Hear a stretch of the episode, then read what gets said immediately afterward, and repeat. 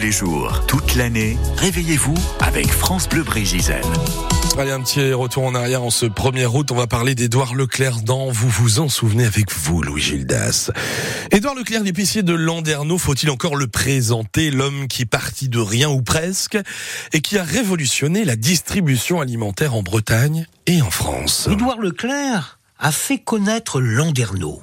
Landerneau, l'archétype de la petite ville de province, comme on dit derrière le périphérique parisien.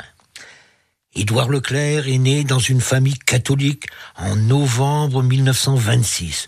Il fait de bonnes études dans les institutions catholiques et il se destine à la prêtrise. En 1940, la guerre éclate que fait-il? En ces années troubles On ne le sait vraiment, mais à la libération, il est accusé d'avoir dénoncé des résistants. Il est alors interné, mais bénéficie en 1945 d'un non-lieu. L'affaire ressurgira dans les années 80 et 70, mais à chaque fois, Édouard Leclerc est blanchi, Fin des années 40, il renonce à la prêtrise et il projette de se marier. Mais il n'a pas de boulot.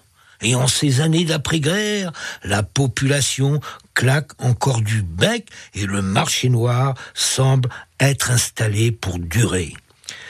Édouard s'intéresse à l'épicerie et à ses modes d'approvisionnement. Son truc est de court-circuiter les intermédiaires, les épiciers grossistes qui ravitaillent les nombreuses alimentations en ville comme en campagne.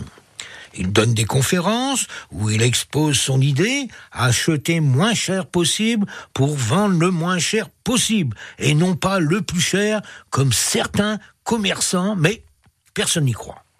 Faisant fi des oiseaux de mauvais augure qui lui prédisent le bide, il ouvre en 1949, rue des Capucins à Landerneau, son premier centre distributeur. Des produits, il n'en a pas beaucoup. Pour tout dire, il n'en propose qu'un seul, des gâteaux secs fabriqués à Pontivy.